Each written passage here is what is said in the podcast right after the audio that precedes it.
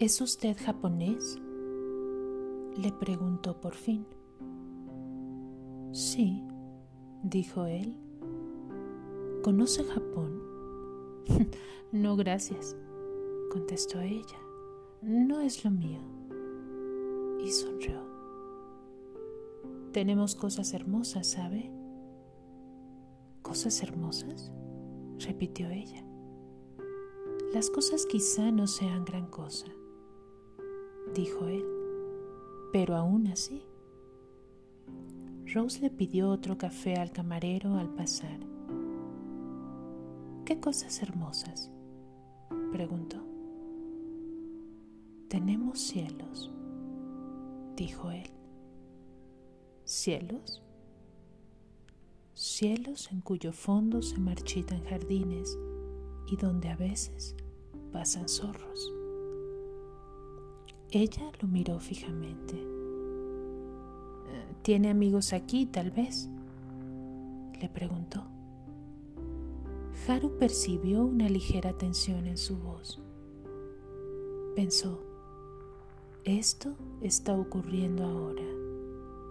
Algo se puso en movimiento, una especie de brecha en la urdimbre de las cosas, en la que disponía de la infinitud del tiempo para sumirse en sí mismo antes de contestar.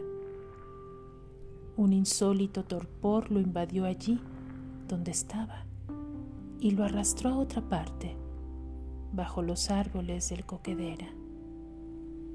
Deambulaba al abrigo de sus frondas, maravillado por su poder de engendrar vida a pesar de su arraigo. Oía su canto y comprendía la fuerza de las mutaciones inmóviles.